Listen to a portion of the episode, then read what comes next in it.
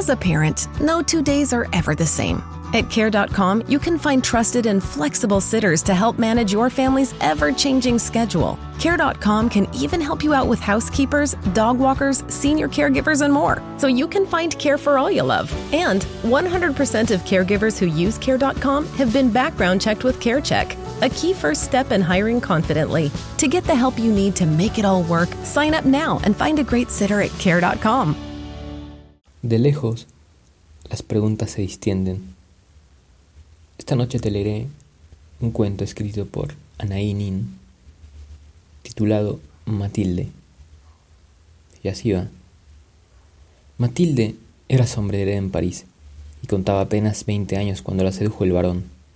Aunque la aventura no había durado más que dos semanas, en ese breve espacio de tiempo quedó imbuida, por contagio, de la filosofía de la vida y de la manera expeditiva de resolver los problemas propios del varón. Algo que éste le dijo casualmente una noche la intrigaba, que las mujeres parisienses gozaban de la más elevada cotización en Sudamérica, debido a su pericia en materia amorosa, a su vivacidad y a su talento, que las hacían contrastar acusadamente con muchas esposas de aquellos países.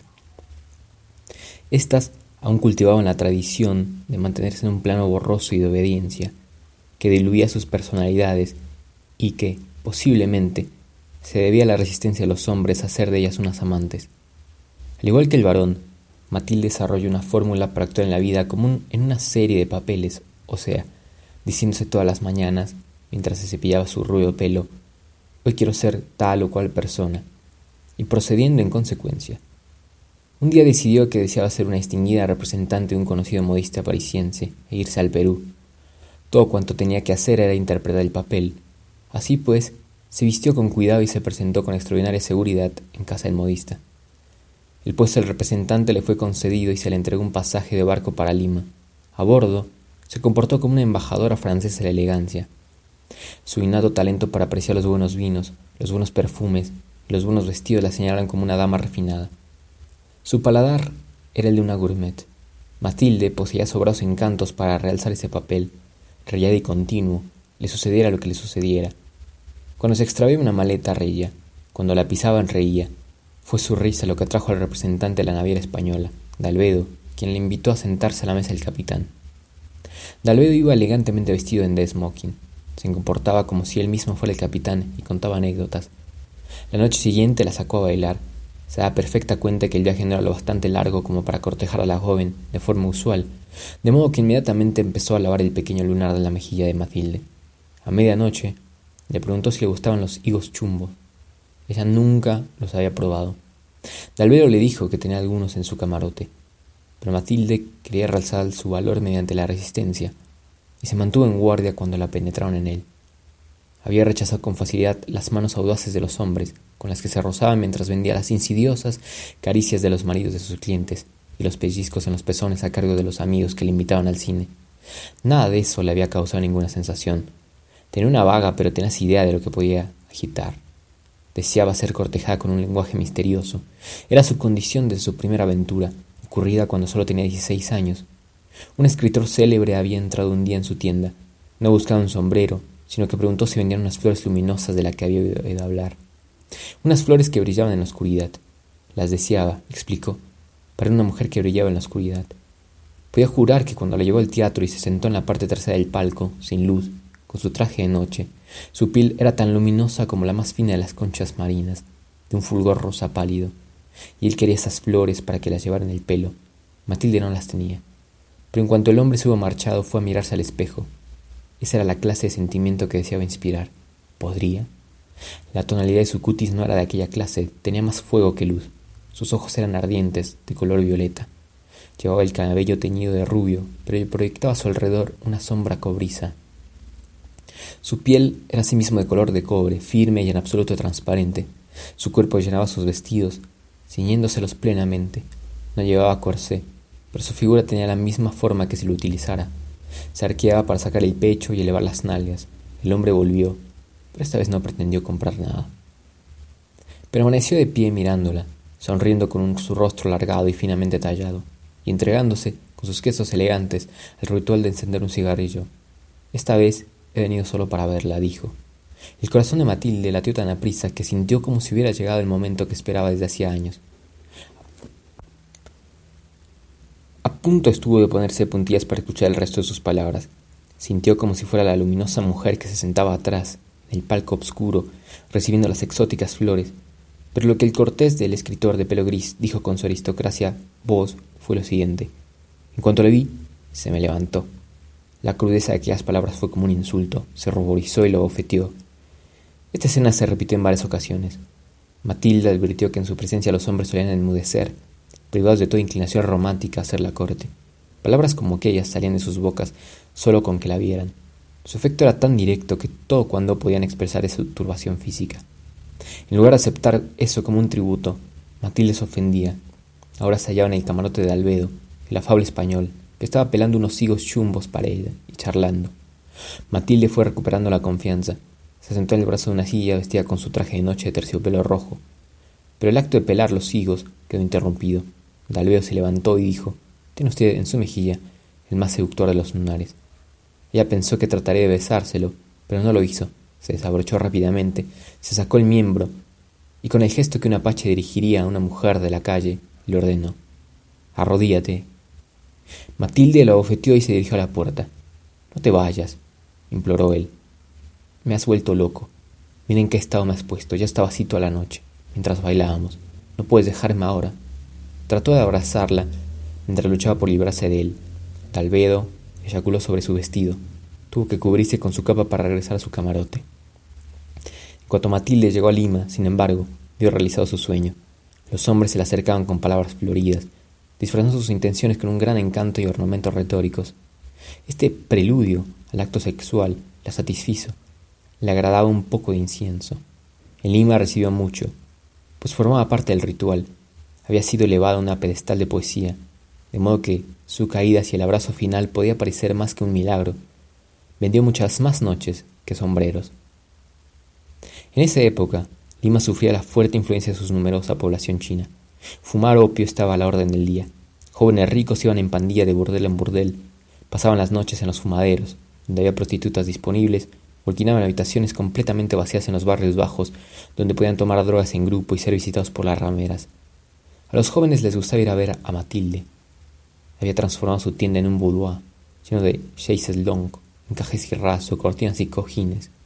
Martínez, un aristócrata peruano, le inició en el opio, Llevaba a sus amigos a fumar y a veces pasaban dos o tres días perdidos para el mundo y para sus familias. Las cortinas permanecían cerradas, la atmósfera era oscura e invitaba a dormir. Compartían a Matilde. El opio los volvía más voluptuosos que sensuales. Podían pasarse horas acariciando las piernas. Uno de ellos le tomaba un seno mientras que otro enterraba sus besos en la delicada carne del cuello, limitándose a presionar con los labios. Porque el opio ampliaba todas las sensaciones. Un beso podía hacer temblar todo el cuerpo, Matilde yacía desnuda en el suelo. Todos los movimientos eran lentos. Tres de los cuatro jóvenes estaban echados entre los almohadones, perezosamente. Un dedo buscaba el sexo de la muchacha, penetraba en él y ahí permanecía, entre los labios de la vulva, sin moverse. Otra mano lo pretendía también. Se contentaba con describir ciclos en torno suyo, y al cabo iba en busca de otro orificio. Un hombre ofrecía su miembro a la boca de Matilde. Ella lo succionaba lentamente. Todo contacto era magnificado por la droga. Luego, durante horas, podían yacer tranquilos, soñando. Las imágenes eróticas se formaban de nuevo. Martínez comenzó a ver el cuerpo de una mujer, hinchado, sin cabeza, una mujer con los pechos de una balinesa, el vientre de una africana y las altas nalgas de una negra, todo confundido con una imagen de carne móvil, una carne que parecía hecha de materia elástica. Los erguidos senos se hinchaban en dirección a su boca y su mano se extendía hacia ellos, pero entonces las demás partes del cuerpo se ensanchaban, se volvían prominentes y colgaban sobre el opio cuerpo de Martínez. Las piernas se separaban de una forma inhumana e imposible, como si las cernaran de la mujer, a fin de dejar al sexo expuesto, abierto, como si alguien hubiera tomado un tulipán en la mano y lo abriera por completo, forzándolo. Este sexo era móvil, también cambiaba, como si fuera de goma, como si lo ensancharan unas manos invisibles, unas manos curiosas que pretendieran desmembrar el cuerpo para acceder a su interior. Entonces, el trasero se volvía completamente hacia él y empezaba a perder su forma, como si lo hubieran arrancado. A cada momento parecía que el cuerpo iba a abrirse del todo, hasta rasgarse. A Martínez le acometió la furia porque otras manos sujetaban ese cuerpo. Trató de incorporarse y buscar el seno de Matilde, Y si encontraba ahí otra mano o una boca chupándolo, buscaría el vientre, como si aún se tratara de la imagen que obsesionó su sueño causado por el opio. Y entonces caería sobre la parte inferior de aquel cuerpo, de manera que pudiera besarlo entre las piernas abiertas. El placer que experimentaba Matilde, acariciando a los hombres, era inmenso, y las manos de estos se deslizaban sobre su cuerpo y la arrullaban de tal manera, tan regularmente, que raras veces le cometió un orgasmo. Solo adquiría conciencia de ello una vez se habían marchado todos los hombres, despertar de sus sueños causados por el opio, con el cuerpo aún no descansado. Permanecía acostada, limándose las uñas y aplicándose laca en ellas, haciendo su refinada toilette para futuras ocasiones y cepillándose el rubio cabello. Sentada al sol, utilizando algodón empapado en peróxido, se teñía el vello púbico del mismo color que el cabello. Abandonada a sí misma, obsesionaba los recuerdos de las manos sobre su cuerpo. Ahora, Bajo su brazo sentía una que se deslizaba hacia su cintura. Se acordó de Martínez, de su manera de abrir el sexo como si fuera un capullo, de cómo los aleteos de su rápida lengua cubrían la distancia que mediaba entre el vello púbico y las nalgas, terminando en el hoyuelo al final de la espalda. Cuánto amaba él ese hoyuelo que le impulsaba a seguir con sus dedos y su lengua la curva que se iniciaba más abajo y se desvanecía entre las dos turgentes montañas de carne. Pensando en Martínez, Matilde se sintió invadida por la pasión no podía aguantar su regreso. Se miró las piernas. Por haber permanecido demasiado tiempo sin salir, se habían blanqueado de manera muy sugestiva, adquiriendo el tono blanco y yeso del cutis de las mujeres chinas, esa morbidez pálida de invernadero que gustaba a los hombres de piel oscura, en particular a los peruanos. Se miró el vientre, impecable, sin una sola línea fuera de lugar. El vello púbico relucía ahora al sol con reflejos rojos y dorados. ¿Cómo me ve él? se preguntó. Se levantó y colocó un largo espejo junto a la ventana, lo puso de pie apoyándolo en una silla. Luego, mirándolo, se sentó frente a él, sobre la alfombra, y abrió lentamente las piernas. La vista resultaba encantadora. El cutis era perfecto y la vulva rosada y plana. Matilde pensó que era como la hoja del árbol de la goma, con la secreta leche que la presión del dedo podía hacer brotar y la fragante humedad que evocaba la de las conchas marinas. Así nació Venus del mar, con aquella pizca de miel salada en ella, que solo las caricias pueden hacer emanar de los escondidos recovecos de su cuerpo. Matilde se preguntaba si podría hacer salir aquello de su misterioso centro. Se abría con los dedos los dos pequeños labios de la vulva y empezaba a acariciarla con suavidad felina, atrás y adelante, como decía Martínez, con sus morenos y más nerviosos dedos. Rememoró esos dedos sobre su piel, en contraste con ella, y cuya resiedumbre parecía que iba a lastimar el cutis antes que arrancar placer con su contacto. Qué delicadamente la tocaba, pensó, cómo sujetaba la vulva entre sus dedos, como si tocara terciopelo. Se la sujetó como Martínez lo hacía, con el índice y el pulgar. Con la mano que le quedaba libre continuó las caricias. Experimentó la sensación como de derretirse que le procuraban los dedos de Martínez. De alguna parte empezaba a fluir un líquido salado que cubría las aletas del sexo, que ahora relucía entre ellas. Matilde quiso entonces conocer su aspecto cuando Martínez le pedía que se diera la vuelta. Se tendió sobre el costado izquierdo y se expuso el trasero al espejo. Ahora podía ver su sexo del otro lado, se movió como se movía para Martínez. Vio cómo su propia mano aparecía sobre la pequeña colina formada por las nalgas y empezaba a acariciarlas. Su otra mano se colocó entre las piernas y se mostró en el espejo por detrás. Esta mano acariciaba el sexo de atrás adelante. Se introdujo el índice y empezó a frotarse contra él. Entonces le invadió el deseo de tomar por los dos lados, por lo que insertó el otro índice en el orificio trasero. Ahora, cuando se movía hacia adelante, se encontraba con un dedo, y cuando el vaivén la empujaba atrás, hallaba el otro dedo, como le ocurría cuando Martínez y un amigo suyo la acariciaban a la vez. La proximidad del orgasmo la excitó y la recorrieron las convulsiones, como si sacudiera el último fruto de una rama, sacudiendo, sacudiendo la rama para que cayera todo un orgasmo salvaje que se consumó mientras se miraba en el espejo, contemplando sus manos que se movían, la miel que brillaba y el sexo y el ano que resplandecían, húmedos, entre sus piernas. Después de ver sus movimientos en el espejo, comprendió la historia que le relatara un marinero, los marinos de su barco habían hecho una mujer de goma para pasar el rato y satisfacer los deseos que sentían durante los seis o siete meses que permanecían en el mar. La mujer había sido hecha conciencia y les producía una lesión perfecta. Los marinos la amaban y se la llevaban a la cama. Estaba construida de tal manera que todas sus aberturas podrían satisfacerles. Poseía la cualidad que una vez atribuía a su joven esposa, un anciano indio. Al poco y su matrimonio, la mujer era la amante de todos los jóvenes de la hacienda. El amo llamó al viejo indio para informarle la escandalosa conducta de su joven esposa y le aconsejó que la vigilara mejor. El indio meneó escépticamente la cabeza y repuso: Bueno, No, ¿por qué tendría que preocuparme? Mi mujer no está hecha de jabón, así que no va a desgastarse. Eso es lo que le sucedía con la mujer de goma. Los marineros la encontraban inalcanzable y diferente, y en verdad una maravillosa compañera. No había celos, no se peleaban entre ellos, no existía la posesión. La mujer de goma fue muy amada, pero pese a su inocencia, su naturaleza flexible y buena, su generosidad y su silencio, pese a su fidelidad hacia los marineros, les contagió a todos de sífilis. Matilde se rió al recordar al joven marinero peruano y su descripción, de cómo se acostaba sobre la muñeca, como si se tratara de un colchón de aire y cómo a veces la muñeca le hacía botar sobre ella por su misma elasticidad. Matilde se sentía exactamente como esa mujer de goma cuando tomaba opio. Cuán placentera la sensación de total abandono. Su única ocupación era contar el dinero que sus amigos le dejaban. Uno de ellos, Antonio, no parecía contento con el lujo de la habitación. Siempre estaba rogando a Matilde que fuera a visitarlo. Regateaba mucho y tenía el aspecto del hombre que sabe hacer trabajar las mujeres para él. Poseía ante todo la elegancia necesaria para que éstas se sintieran orgullosas de él. Un cuidado aspecto de hombre acomodado y suaves maneras, que se notaba, en el momento necesario podía llegar a la violencia. Sus ojos tenían la mirada del gato, que hace desear acariciarlo, pero no quiere a nadie, que nunca considera que deba responder a los impulsos que despierta. Tenía una amante con la que se completaba bien, pues le igualaba en fuerza y vigor, era capaz de resistir todos los golpes. Una mujer que llevaba su feminidad con honor, y que no pedía compasión de los hombres, una mujer de verdad que sabía que una lucha vigorosa era un maravilloso estimulante para la sangre, la compasión solo la diluye, y que las mejores reconciliaciones solo pueden producirse después del combate. Sabía que cuando Antonio no estaba con ella, se encontraba en la casa de la francesa tomando opio, pero eso la preocupaba menos que no saber dónde estaba. Aquel día acababa de cepillarse el bigote con satisfacción y se preparaba para una fiesta de opio. Con objeto de aplacar a su amante empezó a pellizcarle y acariciarle las nalgas.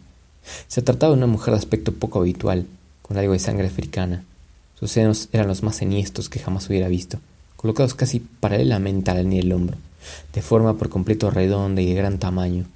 Fueron esos pechos lo primero que la atrajo. Estaban dispuestos de tal manera provocativa, tan cerca de la boca, apuntando hacia arriba, que despertaban en una respuesta directa. Era como si su sexo tuviera una peculiar afinidad con aquellos senos. En cuanto se mostraron en el burdel donde halló a la mujer, el sexo de Antonio se alzó para desafiarlos en términos de igualdad. Cada vez que le fue al prostíbulo, experimentó el mismo fenómeno. Por fin sacó a la mujer de aquella casa y se fue a vivir con ella. Al principio solo podía hacer el amor a sus pechos. Lo tenían embrujado, obsesionado. Cuando introducía el pene en su boca, los senos parecían apuntar hambrientos hacia aquel sexo. Lo dejaba así, entre los pechos, sujetándolos con las manos contra el miembro. Los pezones eran anchos y se endurecían en su boca como un hueso de fruta. Excitadas por las caricias de Antonio, se quedaba con la parte inferior del cuerpo completamente desatendida. Sus piernas se zarandeaban pidiendo violencia. El sexo se abría, pero él no le prestaba atención. Los niños llamaban su boca y entre ellos colocaba el pene. Le gustaba ver el esperma rodándolos. El resto del cuerpo de la mujer se retorcía en el vacío, con las piernas y el sexo caracoleando como una hoja cada caricia, batiendo el aire, hasta que ella misma llevaba ahí sus manos y se masturbaba. Aquella mañana, cuando estaba a punto de irse, repitió sus caricias. La mordió en los pechos. Ella le ofreció su sexo, pero no lo aceptó. Le obligó a arrodillarse frente a él y a tomar el pene en su boca. Frotó los senos contra sí, lo cual en ocasiones provocaba el orgasmo de la mujer. Acto seguido, Antonio se marchó, caminando despreocupadamente en dirección a la casa de Matilde. Halló la puerta entreabierta y penetró con sus pasos felinos, sin hacer el menor ruido sobre la alfombra. Halló a Matilde a gatas en el suelo frente a un espejo esperándose, mirándose la entrepierna. No te muevas, Matilde, dijo. Me gusta esa postura.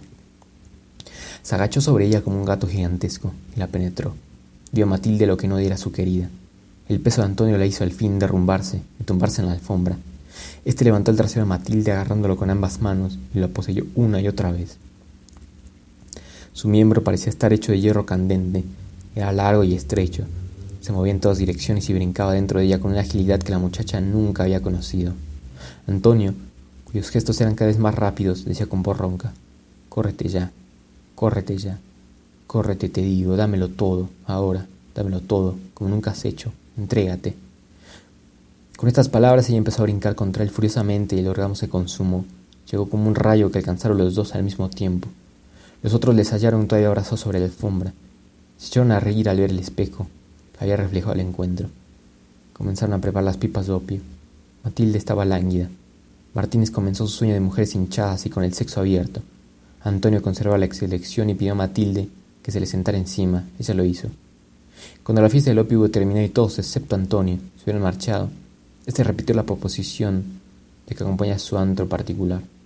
Las entrañas de Matilde abrazaban todavía a causa de la penetración y consintió, pues deseaba estar con él y repetir aquel abrazo. Caminaron en silencio por las callezuelas del barrio chino. Mujeres de todas partes del mundo les sonreían desde las ventanas abiertas y les invitaban de pie en los umbrales. Algunas habitaciones estaban expuestas a la calle. Solo una cortina ocultaba las camas, por lo que podían verse parejas abrazándose. Había mujeres sirias con su atavío nativo, árabes cubriendo con joyas sus cuerpos semidesnudos, japonesas y chinas haciendo señas pícaras y corpulentas africanas, acopliadas en círculo, charlando entre ellas.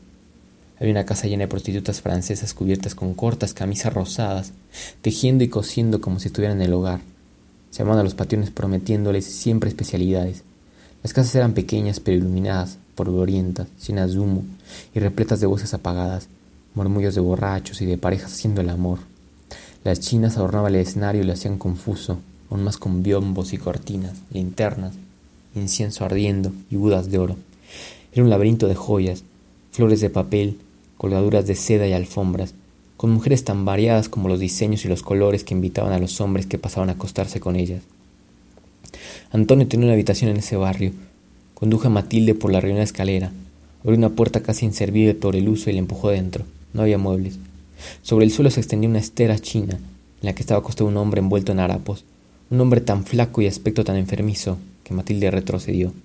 Ah, estás aquí, dijo Antonio en tono más bien irritado. No tenía dónde ir. Pues aquí no puedes quedarte, ¿sabes? La policía anda atrás de ti. Sí, ya lo sé. Supongo que fuiste tú el que robó la cocaína el otro día. Sabía que eras tú. Sí, confirmó el hombre, amodorrado e indiferente. Entonces Matilde vio que su cuerpo estaba cubierto de arañazos y pequeñas heridas. El hombre hizo un esfuerzo por sentarse. Sostenía una ampolla en una mano y en la otra una pluma estilográfica y una navajita. Matilde lo miró con horror. Rompió el extremo de la ampolla con el dedo, sacudiendo los fragmentos. Luego, en lugar de introducir una jeringa hipodérmica, metió la estilográfica y extrajo el líquido. Con la navajita se fracturó un corte en el brazo, ya cubierto heridas antiguas y otras más recientes. Se insertó la pluma en el corte e introdujo la cocaína en su carne. Es demasiado pobre para comprarse una aguja, comentó Antonio. No le di dinero porque pensé que así evitaré que robara, pero mira lo que ha encontrado. Matilde quiso irse, pero Antonio se lo impidió. Quería que tomaran cocaína juntos.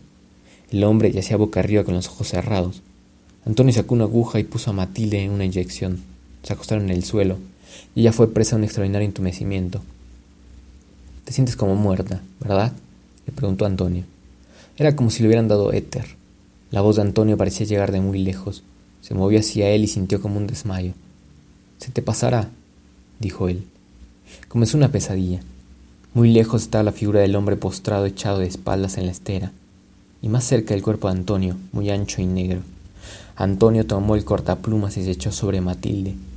Ella sintió el miembro su interior, suave y placentero, y se entregó un movimiento lento, relajado, en oleadas. El pene se escabulló, Matilde lo sintió mecerse sobre la sedosa humedad de su entrepierna. Pero no había quedado satisfecha. Hizo un gesto para recuperarlo. Luego, en la pesadilla, Antonio abrió el cortaplumas y se lanzó sobre las piernas abiertas de Matilde. La tocó con la punta de la navaja y la empujó suavemente. Matilde no experimentó olor alguno. Le faltó energía para moverse. Estaba hipnotizada por aquel cuchillo abierto. De pronto cobró conciencia de lo que sucedía. No se trataba de una pesadilla. Antonio estaba mirando cómo la punta del cortaplumas tocaba la entrada de su sexo. Chilló y se abrió la puerta. Era la policía, que buscaba ladrón de cocaína. Matilde fue a rescatar al hombre que tan a menudo acuchillaba la vulva de las prostitutas, razón por la que nunca tocaba a su amante en esa parte. Mientras, vivió con ella.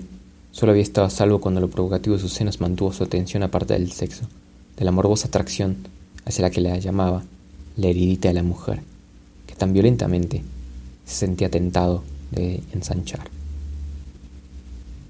If you have a family relying on your income, you need life insurance. But finding the best quote shouldn't take a lifetime. That's where Policy Genius comes in.